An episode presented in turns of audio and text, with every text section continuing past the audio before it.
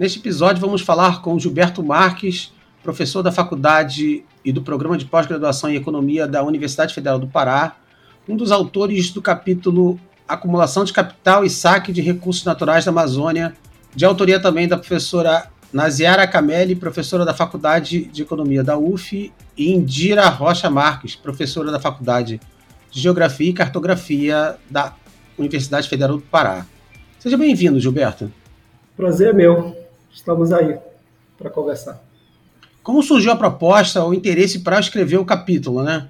Estava lendo que o capítulo fala muito sobre a exploração da região, na região norte, principalmente, né? Na região norte do, do, do Brasil. Como surgiu o interesse para a produção, para a escrita desse capítulo? É, na realidade, o, o, capítulo chegou a partir de uma, uma solicitação né, dos professores da UF e, e da própria Unicamp, por meio, no nosso caso específico, por meio do professor Vitor Leonardo, em diálogo com a professora Nazira Camelli, né, que aí é, nos convidou para construir, tanto eu quanto a professora Indira, para construirmos em conjunto esse texto. É, a ideia era reunir um texto, né, ou, ou vários textos, discutindo a economia e a sociedade brasileira nos últimos 200 anos, um pouco esse período né, tanto alguns textos de um cunho mais histórico, alguns textos do livro que têm um, uma perspectiva um pouco mais recente. No nosso caso, nós resolvemos fazer um, um longo retrospecto desse processo histórico específico sobre a Amazônia, é, mas não ficando somente no passado, mas discutir o presente e as conexões entre passado e presente na configuração dessa região que é uma região que, se, se tratando de Amazônia Legal brasileira, representa 58,9% do território brasileiro, não é pouca coisa. Né? Se contarmos aí é, todo o estado do, do, do, Maranhão, porque a Amazônia Legal é a região norte mais o Mato Grosso, mais mais ou menos aí 80% do estado do Mato Grosso, do, quer dizer, 80% do Maranhão. Se juntarmos todo o Maranhão, dá em torno de 60% do território brasileiro. É bastante significativo isso. Né? Então, nós, de fato, nos propusemos a fazer essa reflexão sobre a Amazônia nesse livro, uma reflexão histórica, mas para pensar o presente. E, de alguma forma, apesar de não fazermos isso no, no, no capítulo, a, é, pensar um pouquinho os desafios para o futuro. Né? Isso não está tão presente nesse capítulo. Você fala que não está presente no capítulo, mas eu percebi que há uma crítica muito grande em relação principalmente a exploração do minério de ferro, quando, quando vocês falam da Vale do Rio Doce, né? Que vocês falam da, do, da produção mais acelerada do, do minério de ferro. Então, eu acho que, na verdade, eu acho que você acaba falando de uma preocupação em relação ao futuro, em relação a isso. Eu tô certo? Não, tá certo. Tá certo. A história da Amazônia é uma história de, de saque, na realidade história da Amazônia brasileira é uma história de saque, lamentavelmente de saque. Não só, não só da Amazônia, né? Do Brasil inteiro. A gente, é, acaba, é, a gente acaba ficando muito nisso, né? É, no Brasil como um todo. É, mas no, no, caso específico da Amazônia, é, há um, um processo em que a região acaba sendo, de alguma forma, saqueada pelas relações externas, das relações com a dinâmica do capital internacional, das nações centrais na economia mundial, das grandes empresas transnacionais, mas também numa relação muito desigual com outras regiões do Brasil. É, durante o período da borracha, né, período da borracha, a, a, a, Amazônia, ou que era a região norte, até então tomada região norte, Pará e, e Amazonas, principalmente, ela, se a gente for pegar a balança comercial brasileira, nas duas últimas décadas do século do século XIX e a primeira década e meia do século XX, a Amazônia representava ali mais ou menos sempre acima de 10% da balança comercial brasileira. Sempre acima de 10%, em média ali próximo de 20%. Em 1910, inclusive, que foi um período de queda do, do café, a, a borracha, borracha, estou falando especificamente aí a borracha, a borracha representou 40% das exportações brasileiras, enquanto o café representou 41% das exportações brasileiras. Só que quando a gente analisa a economia brasileira e, e, analisa a própria história brasileira, parece que só existe café nesse período.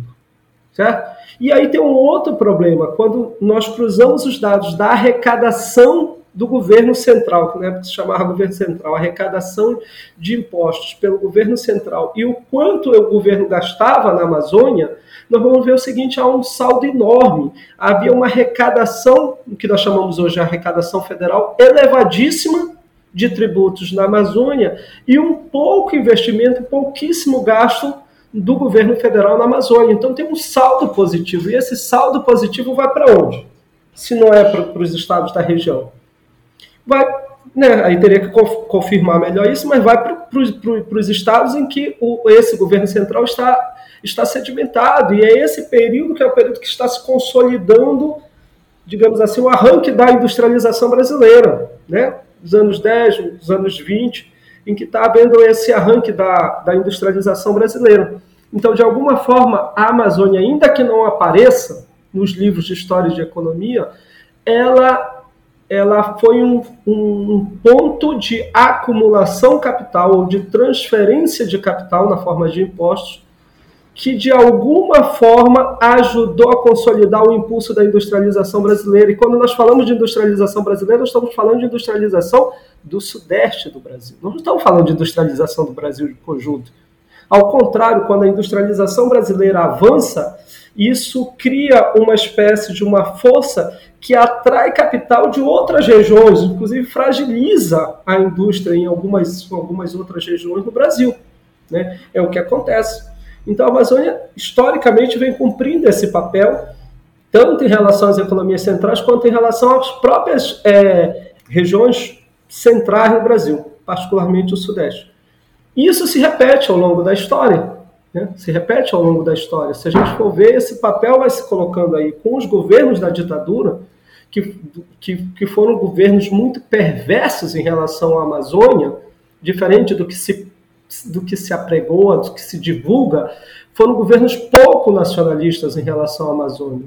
Né? Os governos da ditadura, logo depois do golpe de 64, o primeiro presidente ditador, né, o Castelo Branco, ele contrata as forças aéreas dos Estados Unidos para fazer um mapeamento aerofotogramétrico do território brasileiro, em particular da Amazônia. Certo? E esse mapeamento, a partir de fotografias aéreas, é o que hoje os satélites fazem, as imagens de satélite, inclusive com mapeamento da possibilidade de ocorrência mineral. Não por acaso, né, em 66, 67, 69, tem a descoberta das grandes reservas minerais na Amazônia.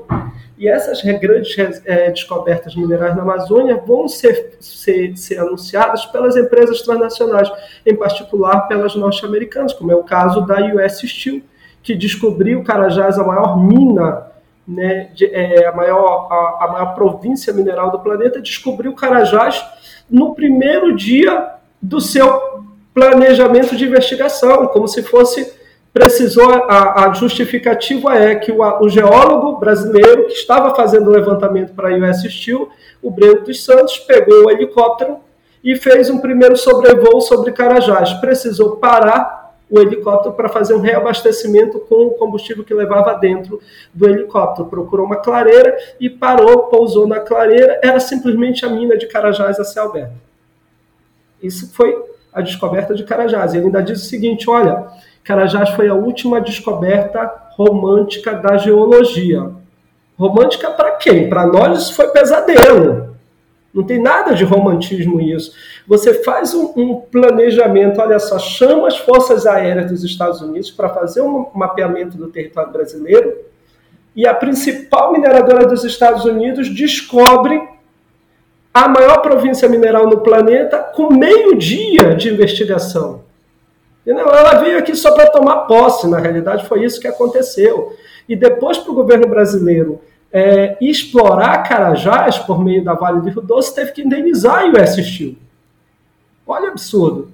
Né? Então, estou dando só um exemplo de que os governos da ditadura não foram, foram pouquíssimos nacionalistas. Tem uma série de outras coisas, o projeto Jari, tantas outras coisas que foram feitas aí, sem falar os, os recursos de dinheiro que foram dados, terra, terra e dinheiro dados às grandes empresas transnacionais, que inclusive algumas dessas sequer eram empresas ligadas à questão agrária. É o caso da Volkswagen e da, da Coca-Cola. Receberam terras gratuitas e receberam dinheiro gratuito do Estado, que era o dinheiro a fundo perdido, chamado incentivo fiscal, que era recurso a fundo perdido. Fundo perdido significa o seguinte: você, o Estado, concedia o dinheiro para a empresa, dava o dinheiro para a empresa, a empresa não precisava devolver nada para o Estado, o governo. Era gratuito esse dinheiro. Sabe o que a Volkswagen fez no sul do Pará? Em um, em um só incêndio para derrubar a mata, ela queimou 10 mil hectares de floresta. Ainda utilizou trabalhadores em condições análogas à escravidão. Hoje, inclusive, o Ministério Público do Trabalho está fazendo a investigação, está com uma ação contra a Volkswagen. Né? E a Volkswagen, inclusive, se recusa a sentar para negociar esse caso. Então, essa história da Amazônia é uma história, lamentavelmente, né, de saque, como você bem falou, não é só da Amazônia, do Brasil, é da América Latina, né aí, é, mas no nosso caso aí específico da Amazônia, essa história, lamentavelmente, é, vem se repetindo. E você falou da Vale do Rio Doce, e é fato, certo? Fato. Hoje, o Pará é o maior exportador, maior exportador de, é, de ferro do Brasil. Né? O Pará superou Minas Gerais. Né? Superou Minas Gerais. Em 2021, é, o Pará foi entre as 27 unidades da Federação Brasileira a unidade com maior saldo na balança comercial brasileira. Maior saldo na balança comercial brasileira. É, isso não é pouco, certo? Se eu pegar o caso do Mato Grosso, que já é uma outra configuração, o Pará exporta ferro bruto, bruto, sem industrialização. E esse ferro bruto, por conta da Lei Candir, que foi aprovada em 1996, a Lei Candir foi aprovada em 96, a Vale do Rio Doce foi privatizada em 97. Vê como a coisa é conectada. Na realidade, eles antecipam a lei para para pensando na privatização da Vale do Rio Doce. E o que é que a Lei Candir diz? A Lei Candir isenta a cobrança do ICMS, que é o principal tributo de um Estado, de uma unidade da Federação Brasileira. Tipo, Pará, Amapá, Rio de Janeiro, São Paulo, tá. o principal tributo de um Estado, unidade federativa, é o, o, o ICMS. A Lei Candir isenta a cobrança de ICMS é, da exportação de produtos básicos ou semi-manufaturados. É o caso do ferro bruto, ou é o caso, por exemplo, caso, por exemplo, do alumínio primário, no caso do Pará. No caso do Mato Grosso, que é o maior exportador de soja no Brasil, é, é, o caso principalmente da soja, mas é da soja, da carne, do milho, do algodão, do que sai exportado. Por isso, a balança comercial desses estados é essencialmente produtos básicos. O Mato Grosso exporta mais de 90%, todos os anos, mais de 90% da sua, das suas exportações são produtos básicos, produtos sem nenhuma industrialização. O Pará, no ano passado, de tudo que o Pará exportou, 59% foi ferro bruto. 59%. De um dos, de um dos estados, como eu disse para vocês, que ele se coloca sempre como um dos maiores saldos na balança comercial brasileira, quando não é o maior saldo na balança comercial brasileira. Nesse ano, no, no primeiro trimestre agora, é, de 2003, o Mato Grosso sozinho representou 45% do saldo da balança comercial brasileira. Certo? O que demonstra algo muito impressionante para nós, que é o que nós somos uma economia pensando do ponto de vista técnico da configuração da economia da produção brasileira, nós somos uma economia que dá passos para trás, entendeu? Porque o que nós estamos exportando é produtos sem industrialização. E tem mais, na medida em que você isenta a cobrança de ICMS, o que é que o Estado está fazendo? O Estado está dizendo, né, que um conjunto de mercadorias na forma de produtos primários que vale 100, ele está dizendo o seguinte: olha, esses 15, 10, 15, 20, 20, 20 e tantos por cento que eu cobraria de CMS, eu não quero. Não quero. Muito obrigado. Se a empresa consegue é, é, transforma isso numa redução de preço, porque ela pode fazer, ela não está perdendo nada. Uma empresa que nem a Vale do Rio Doce, que nem a BHP que está aqui, que nem outras empresas que estão aqui no Brasil e na Amazônia em particular, se ela, se ela pega a isenção né, que, o, que o Estado dá, e não é, estou falando só ICMS, mas tem ICMS, tem imposto de renda, tem imposto outros, outros impostos. se ela pega essa redução e simplesmente o, o, o, lucro dela já está contido no preço, incluído o ICMS que ela pagaria para o governo. O governo diz: não precisa pagar o ICMS para mim. Se essa empresa transforma essa, essa isenção do ICMS numa redução do preço, porque esse é o objetivo, primeiro, ela vai estar em melhores condições de disputar com as suas concorrentes. No caso do ferro, no caso do ferro, o principal comprador é, de ferro no Brasil é a China. Né? Do, no ano passado, é, 2022, é, 62,9% de, de todo o ferro exportado do Brasil foi para a China. 62,9%, 63% foi para a China, arredondando. Então, esse ferro sai daqui muito mais barato, em condições de disputar e de, em condições de disputar privilegiadamente com as principais, os principais concorrentes do ferro brasileiro, que são as mineradoras que estão na Austrália, que está muito mais perto da China. Né? A gente está muito mais perto da China. Então tem esse primeiro elemento. Então cria uma condição para essas empresas disputarem na, na no, no, mercado internacional em melhores condições que as suas concorrentes. Eu estou falando de grandes concorrentes. Estou falando de uma BHP, estou falando dessas grandes empresas. Rio Tinto Zinco, mas não é só isso. O, outro, o problema é que ao vender nessas condições, você vende uma mercadoria, por exemplo, que vale 100, manda essa mercadoria para a China valendo que vale 100 e recebe na forma de preço 70, 75, 80. Então o que você está fazendo é um processo lamentavelmente de transferência de valor. Você transfere valor. O que o governo deixa de cobrar na forma de CMS é o que se transfere para a China na forma de valor. Entendeu?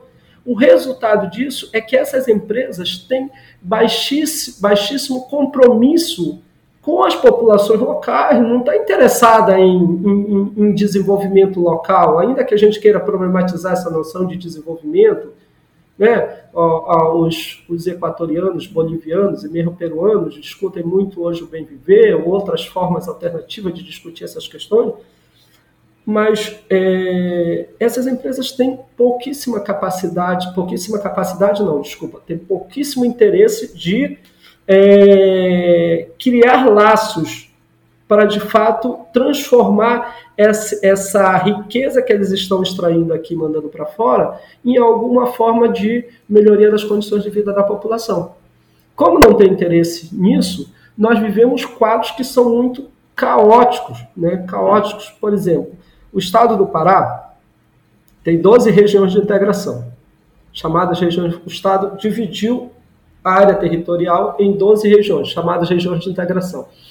A região que, que mais exporta é a região de Carajás, que é onde está Parauapebas, onde está Marabá, onde está o Canaã dos Carajás. Essa é entre as 12 é a que mais exporta. É, e é a que tem o maior PIB per capita também. Ou seja, maior quantidade de riqueza bruta por número de, de habitantes. E até pouco tempo era a região que tinha a menor expectativa de vida entre as 12 regiões do estado. Menor do que a, a região de integração do Marajó, que é uma região de ilhas e de população muito pobre. É a, é a, a, a, região de integração com maior coeficiente de Gini.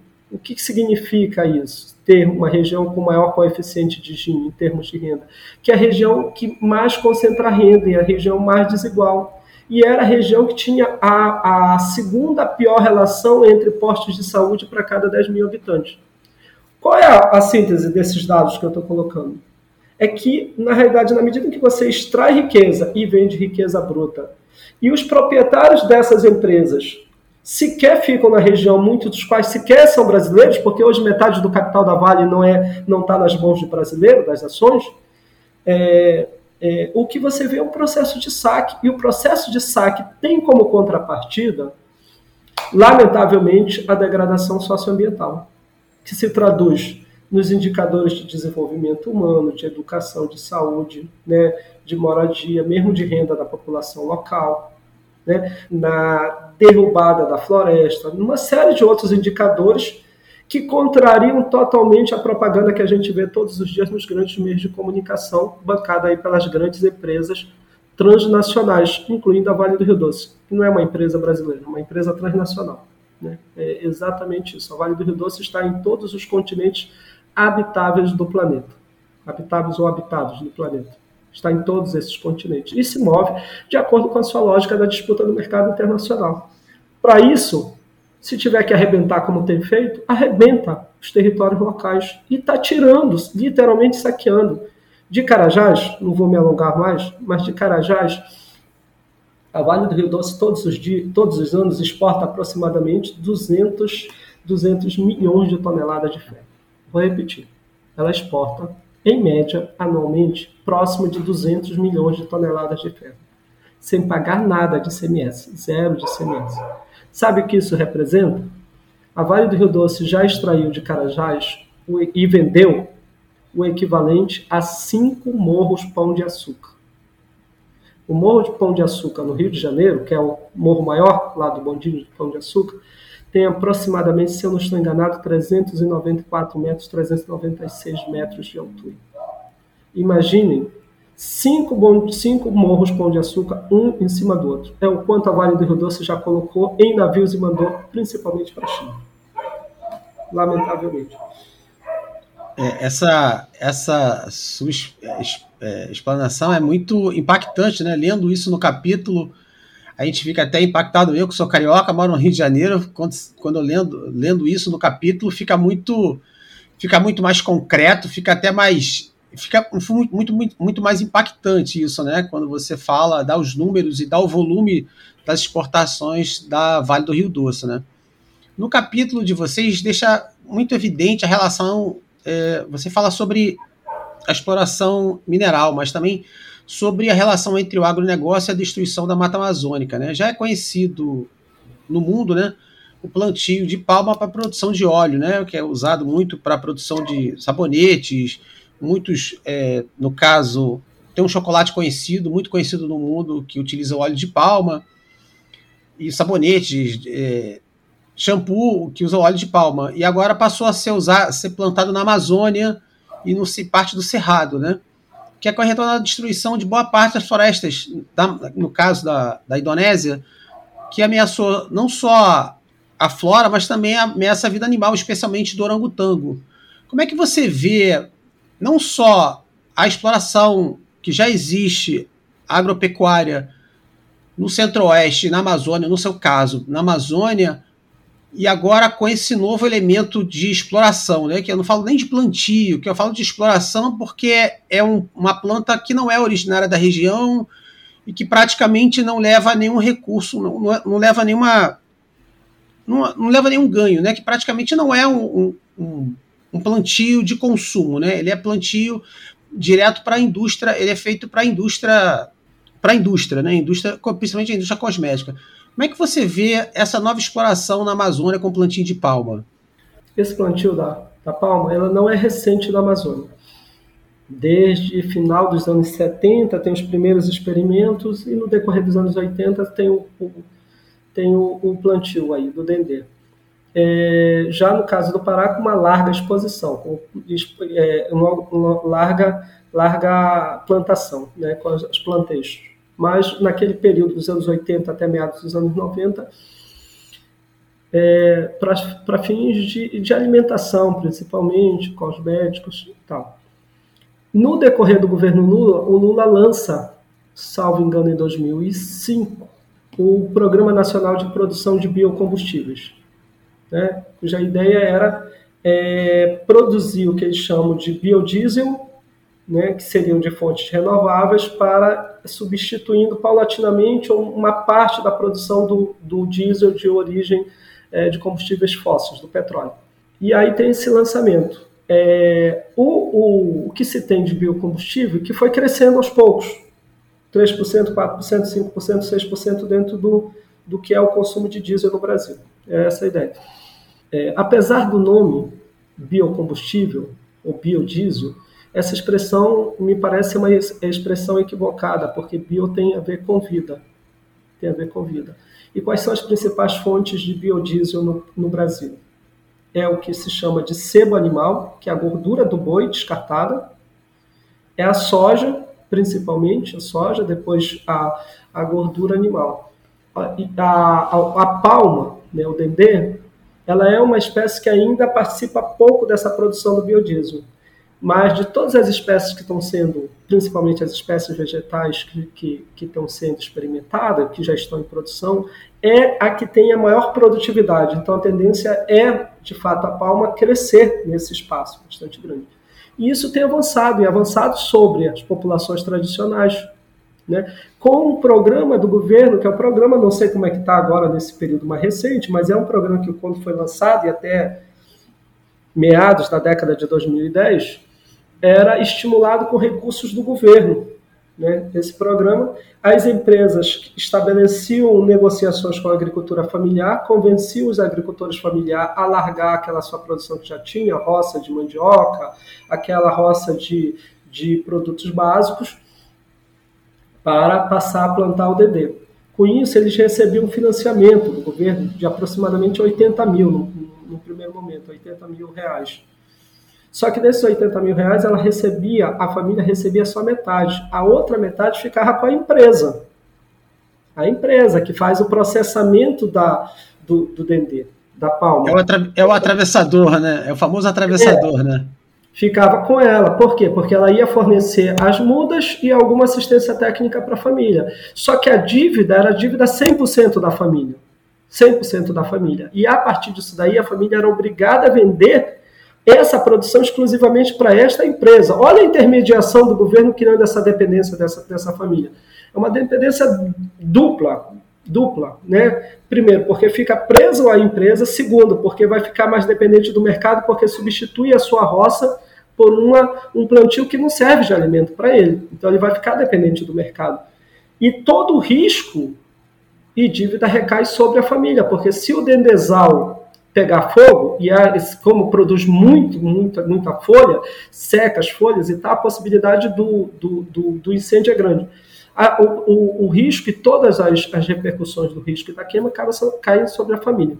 Então foi isso que aconteceu. Mas assim, o caso do Dendê, e isso tem avançado na região, né?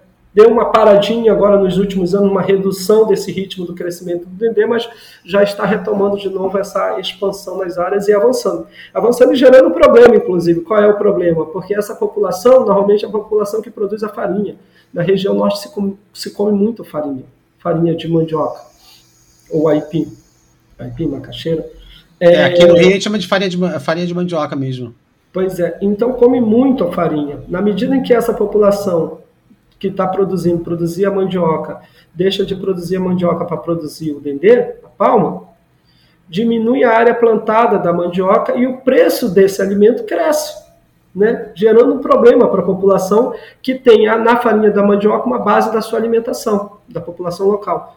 Então tem esse problema, mas não se restringe só a palma né? que, como você bem disse, é uma, uma espécie exótica, né? É de origem africana, não é uma, uma, uma espécie nativa da região.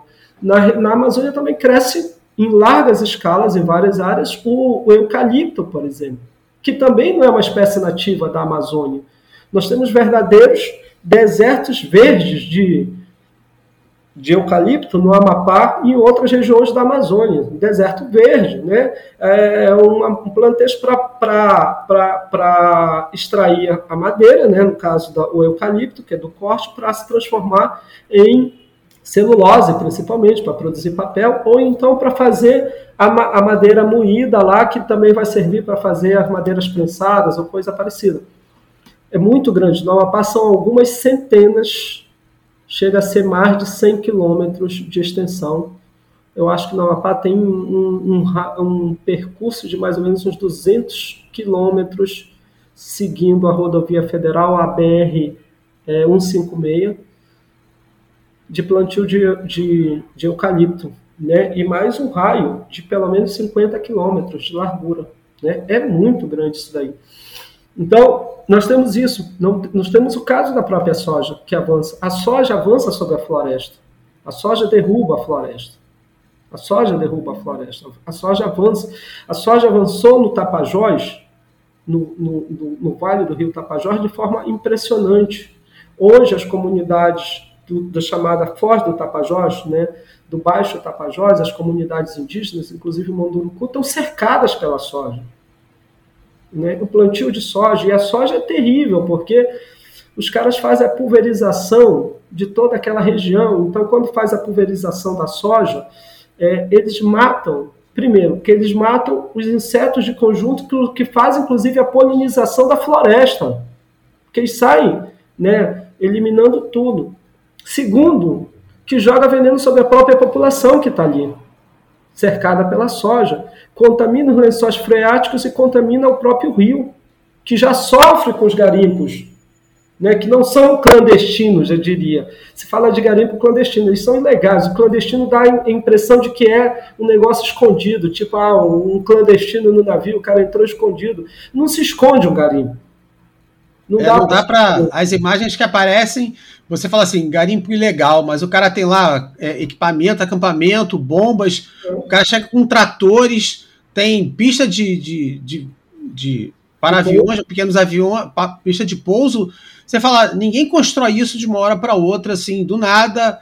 O cara tem que levar aquilo tudo numa balsa e ninguém consegue levar numa balsa um trator desmontado ou parte dele desmontado de uma hora para outra, né? É, sem falar que a própria draga que faz a extração do leito do rio, né, nesse caso dos rios, dos igarapés, que extraem o garimpo de lá, a própria draga parece aquelas máquinas daqueles filmes do Mad Max, né? Não é um negócio que você esconde, não tem como esconder isso de forma nenhuma.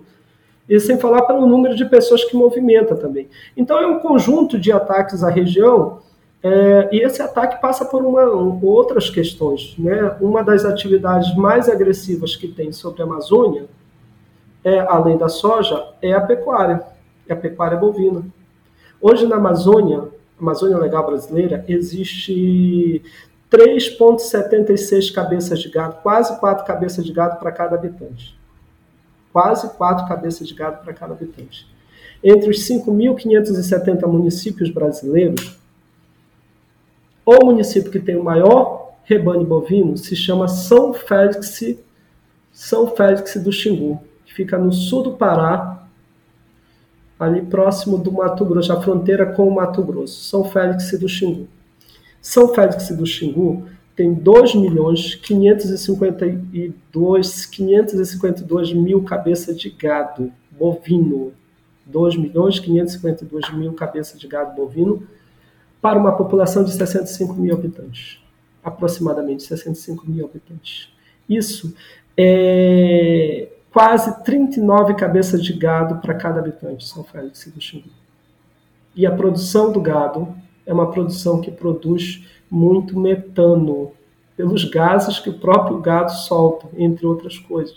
Ela derruba a floresta, e quando você derruba a floresta, você produz é, dióxido de carbono porque as árvores, os vegetais, eles são né, é, o carbono concentrado ali. Né? A, a floresta capta né, o, o, o, carbono.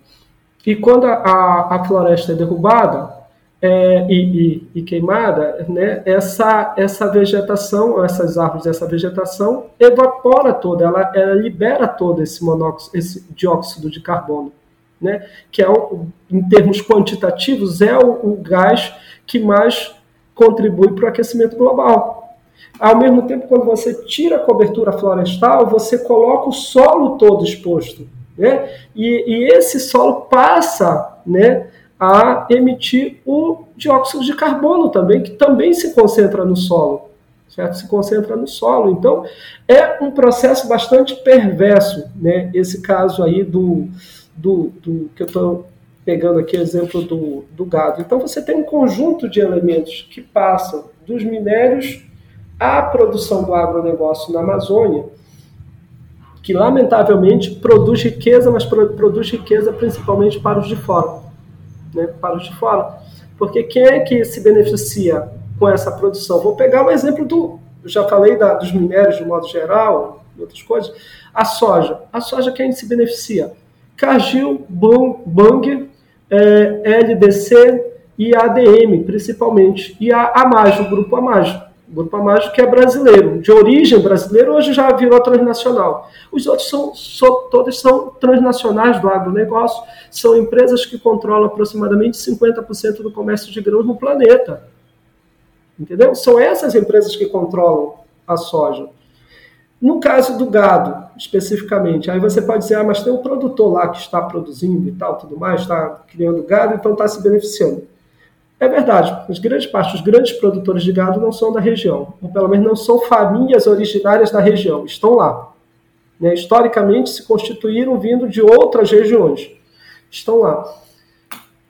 Mas os grandes frigoríficos que se instalam são os grandes frigoríficos ligados às grandes cadeias do agronegócio e, da, e das cadeias de proteína animal. Né? Inclusive desses que foram originários, que são originários no Brasil, que se tornaram empresas transnacionais apoiado com recursos do BNDES, como é o caso da JBS Friboi. A JBS Friboi, que controla Friboi e que controla, a JBS controla também a marca Seara, ela faz parte de um grupo maior, que é o JIF, né, que controla outras empresas de energia, como é o caso da Ambá, Banco Santos, é, o, aplicativo, se não me engano, PicPay, né, aplicativos de pagamentos, e uma série de outras empresas. O JIF informa que os seus produtos estão em 190 países no planeta. 190 países no planeta. A ONU reconhece 193 países, salvo engano. Certo? 193 é, eu acho que mais Palestina e Vaticano, que são estados, é, estados, meio que estados é, convidados. Não chega a ser, não é essa expressão, estado convidado, são, são observadores, né? Então você tem quase que a, a, os produtos da JBS estão em quase todos os países do planeta, com exceção de três países que não estão. Isso são informações da própria, própria JBS. Então o gado da Amazônia serve para isso. Né? Ainda que não seja um gado que entre nas principais, nos principais mercados consumidores, formalmente, como é o caso do que interessa ao Brasil, que é Europa, Rússia e Oriente Médio, e até que entra, uma parte já entra, o gado da Amazônia já entra aí bastante, mas esse gado ele pode ser maquiado, como é maquiado. Então, supostamente é um gado legal para o que interessa a essas cadeias e ele vai para lá. Mas mesmo que ele não consiga ir para lá, ele pode abastecer os mercados do sul, sudeste do Brasil, de outras regiões, permitindo com que o gado dessa região possa ser exportado para essas outras regiões. Então está tudo conectado, lamentavelmente, tudo conectado, e tudo conectado numa cadeia que junta o legal e o ilegal. O legal e o legal. Legal e ilegal são relativos nessa história.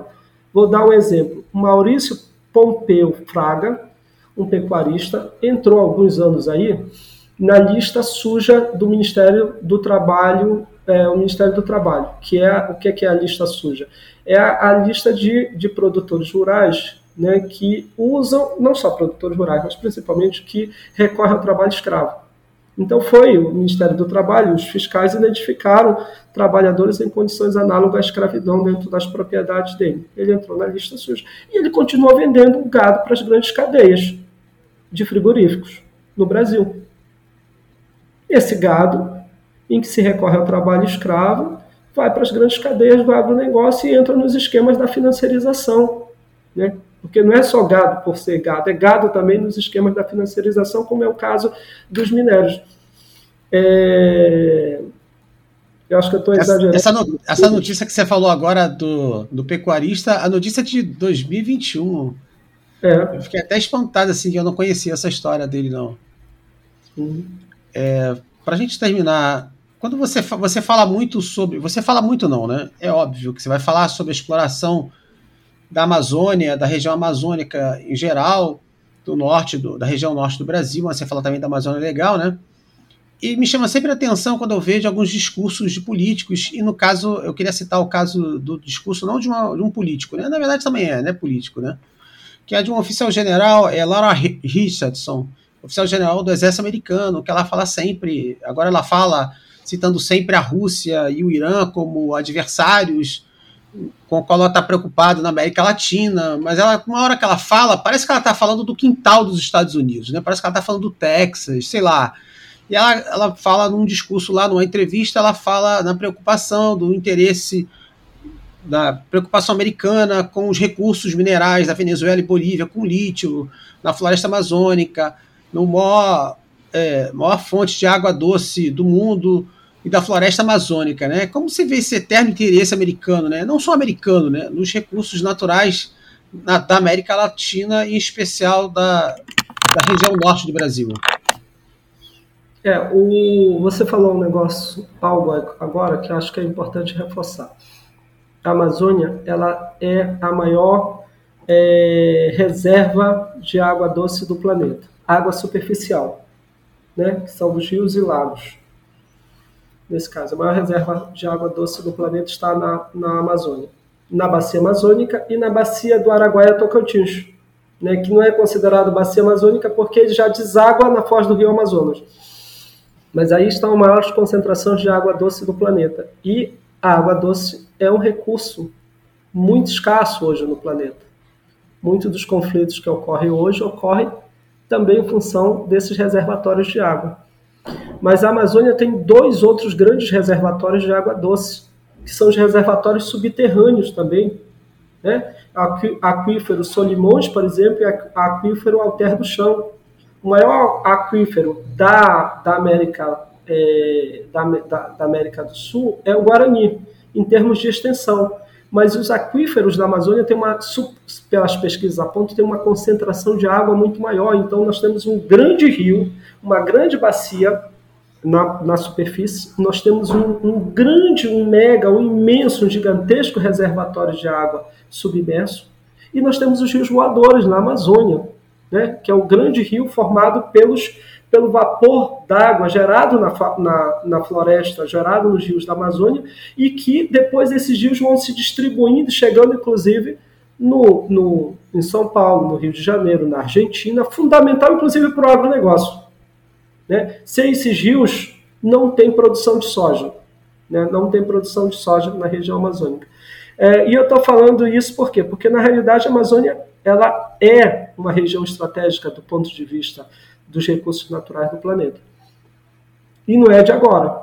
Né? Se nós formos ver a história da Amazônia, é, é uma história em que sempre se demonstrou interesses em é, interesses externos sobre a região amazônica. Tem um, um houve um, um, um, pesquisador e político regional, o Arthur César Ferreira Reis, que foi governador do Amazonas, inclusive, ele escreveu um livro no final dos anos 50, na década de 1950, que se chama Amazônia Cobiça Internacional, em que ele resgata, né, o Arthur César Ferreira Reis, ele resgata um conjunto de políticas que se apontavam desde então, é, inclusive de militares norte-americanos, de, com o objetivo de controle da região amazônica. É, há várias tentativas, inclusive a proposta de que os, os trabalhadores e trabalhadoras negras dos Estados Unidos, após a Guerra da Secessão, né, fossem enviados para a Amazônia para colonizar a Amazônia. Né, essa, essa ideia. E, entre outras, a ideia de uma teoria de que a Amazônia seria uma continuidade daquela península ali em que você tem a, a, a, a Flórida de alguma forma isso, então né, a Amazônia pertenceria a, aos Estados Unidos. Né? No final da Segunda Guerra Mundial, quando terminou a Segunda Guerra Mundial, em 1945, eles inclusive elaboraram uma proposta que era uma proposta de criação do, Instituto Internacional da Ilha Amazônica. Inclusive a diplomacia brasileira inicialmente assinou esse tratado. Esse instituto atuaria sobre a região amazônica de conjunto, não só brasileira, mas dos outros países que compõem a Amazônia, é, mas não se submeteria a nenhum governo da região. Né? Era um processo de internacionalização da Amazônia. Houve toda uma campanha de denúncia, inclusive Arthur César Ferreira Reis foi um dos que fez essa denúncia, e essa proposta ficou engavetada no Congresso Nacional e não avançou, porque dependeria desse aval do Congresso Nacional. Depois, já durante a ditadura, os caras elaboraram uma proposta por meio do Instituto, do Hudson Instituto dos Estados Unidos, é, em que criariam um grande lago na Amazônia, barrariam o rio Amazonas, fariam uma barragem no rio Amazonas, provavelmente próximo a, a Óbidos, no Pará, que é uma das áreas mais estreitas do rio Amazonas, provavelmente lá, não sei, não, não dizia isso. Então criaria um grande rio que se conectaria com outros rios e rios e lagos, Orinoco e tal, e criaria um grande canal interno na Amazônia que ia se conectando com, provavelmente lá com Paraná, Rio Paraná e outros mais, com, com, criaria um grande canal no interior da Amazônia, na, da, da América do Sul, que passaria a ter navegação internacional. E as margens seriam utilizadas para plantio de alimentos, produtos agrícolas e outras coisas mais. A proposta também não, não foi à frente. Imagina o desastre que isso ia acontecer, você barrar um rio é, igual ao Rio Amazonas. Então, estou dizendo assim, essas propostas não são novas. Eu diria para você que, do ponto de vista do que interessa ao capital, a Amazônia já está interna internacionalizada. Do que interessa para o capital, a Amazônia já está internacionalizada. Isso não quer dizer que não possa despertar interesse em fazer um domínio territorial direto. Mas os, as grandes cadeias, grande produção do, do agronegócio, do, dos minérios e mesmo da biodiversidade da Amazônia estão controladas pelas grandes empresas transnacionais, com um papel muito subserviente do Estado brasileiro, fazendo concessões, procurando agradar, fazendo novos incentivos é, e, e sempre concedendo novos favores a essas empresas. Então, do ponto de vista da lógica da reprodução do capital, a Amazônia já está internacionalizada e a Amazônia cumpre, inclusive, uma função estratégica na reprodução do capital a nível internacional, inclusive na resolução da crise do capital. Né, em escala internacional, em dois aspectos. Vou citar só dois aspectos, porque acho que o nosso tempo já está esgotando. Dois aspectos bem rápido. Primeiro, um elemento fundamental para o capital é o chamado capital constante que é o capital, a parcela do capital que se, se utiliza para comprar máquinas, equipamentos e matérias-primas. Matérias-primas. Quando você vende o ferro daqui baratíssimo, certo? Se comparado a outros escala do ferro, você cria elementos para que as economias centrais, incluindo aí a China como uma economia central hoje, comprem esse minério a um preço barato. Então, isso barateia um elemento do seu capital, um elemento fundamental do seu capital, que é o capital constante, nesse caso, a matéria-prima. Aí é fundamental você baratear. Se você barateia o custo do capital nessas economias centrais, você aumenta a rentabilidade desse capital. Por outro lado, quando você vende o gado nessas mesmas condições, com um preço que é mais barato do que o gado que eles comprariam lá, se produzissem lá. Quando você vende a, soja, o milho e outros produtos nessas mesmas condições, mais barato do que se eles comprariam lá, se estivesse produzindo lá ou até comprando de outros produtores, você cria condições para baratear o valor dos salários, ou seja, reduzir o valor da força de trabalho. Se você barateia salários, você barateia o que você paga aos trabalhadores dessas, dessas, dessas economias centrais, ainda que se pague mais do que paga aqui, mas como o alimento que você manda para lá é um alimento mais barato e cria condições para diminuir esses salários, ou pelo menos fazer com que eles não se expandam muito mais, se tivesse uma pressão inflacionária, alimentícia inflacionária lá, se você cria condições para isso, você reduz a pressão sobre o capital, você diminui os custos do capital dessas economias e, por conta disso, aumenta a rentabilidade. Então, a Amazônia tem um papel central na economia mundial hoje. Né? Muito importante. Não é um papel qualquer, desconexo. Né? E está conectada, lamentavelmente está conectada com tudo. Em 2021, vocês sabem qual foi o principal produto exportado pelo, pelo município de São Paulo? Foi ouro. 27% de tudo o que o município de São Paulo exportou foi ouro. De onde é que vai esse ouro? O município de São Paulo não tem garimpo de ouro. Entendeu? É, é, é um ouro, né? é um ouro que é extraído nesses garimpos ilegais, que não são clandestinos, mas são ilegais porque não se deveria estar extraindo o ouro lá, e que depois entram nesses circuitos do, do, do da financiarização. Inclusive se vende o ouro até pouco tempo. Agora esse, o Supremo Tribunal Federal mudou essa, essa interpretação. Eles chegavam lá e diziam o seguinte: eu comprei esse ouro de boa fé. Ou seja, eu comprei sem saber que era de garimpo ilegal, então mas eu estou exportando e vai e exporta e entra no circuito. É assim que se fala. Então, o caso que você cita aí da, da oficial norte-americana, Richardson, não é um caso novo. Né? Mas eu diria o seguinte: hoje nós estamos muito mais dependentes da China do que dos Estados Unidos. Né? Mas, por outro lado, eu diria também que a China tem um grau de dependência grande, nossa também, e é isso que nós não percebemos. Na medida em que, se esse minério não vai para a China, isso aumenta se esse minério, se essa se essa soja e se esses outros produtos não vão para a China, isso aumenta a, a, o custo na a economia chinesa. Certo? Aumenta esse custo na economia chinesa. Eu acho que faz parte nessa disputa. Na realidade, o que nos coloca hoje é a necessidade de construir um processo verdadeiramente autônomo de desenvolvimento, ainda que a gente queira chamar isso, esse termo de desenvolvimento de bem viver ou outra, outra questão que queira e queira problematizar isso, falta um projeto alternativo de desenvolvimento para nós. Infelizmente, né, ainda que a gente não coloque sinal de igualdade entre todos os governos que passaram, em particular o último, né, mas isso faltou, esse projeto, aos, a todos os governos que passaram por aí. E esse esse processo, eu diria para você, é, tem que passar necessariamente pelas experiências das populações locais. Nós temos experiências riquíssimas de organização social na Amazônia, riquíssimas de organização social na Amazônia.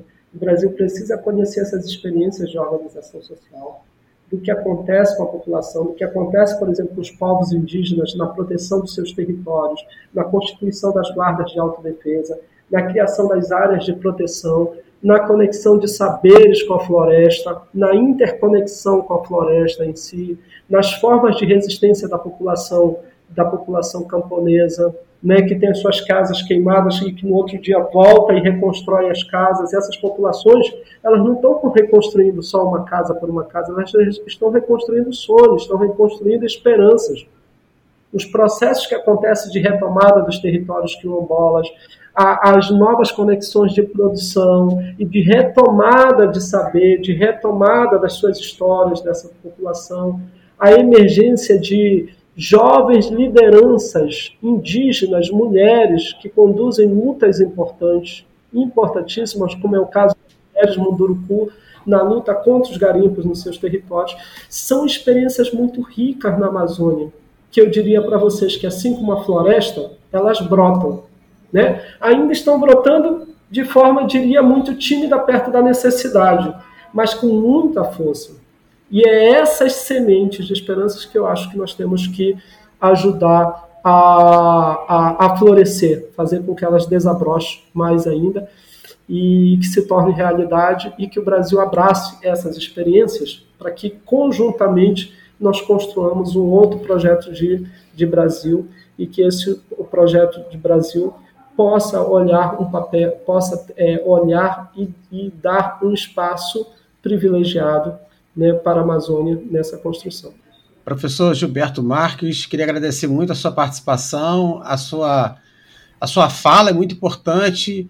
É importante ouvirmos, a gente parece que a gente só vive falando de Sul e Sudeste, é importante a gente ouvir é, professores, é, pesquisadores do Norte também, que é, é importante. Parece que como o senhor fala da, da, da centralização muito no, no Sudeste, né, da, da, economia muito no Sudeste, né, é importante a gente ouvir também em, em relação à região amazônica. Eu queria muito agradecer ao senhor, professor.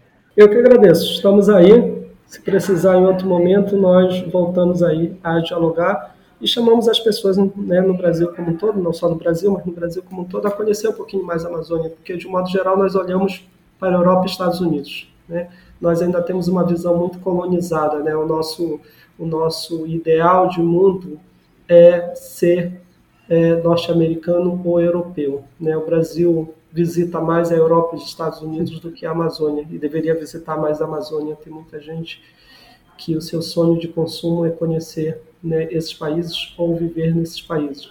Conheça a Amazônia um pouquinho e vai ver que tem um mundo, uma história e um povo de muita muita vontade, de muita garra, de muito conhecimento e de muita sabedoria. Obrigado, Obrigado. professor. Um abraço, até mais. Saúde.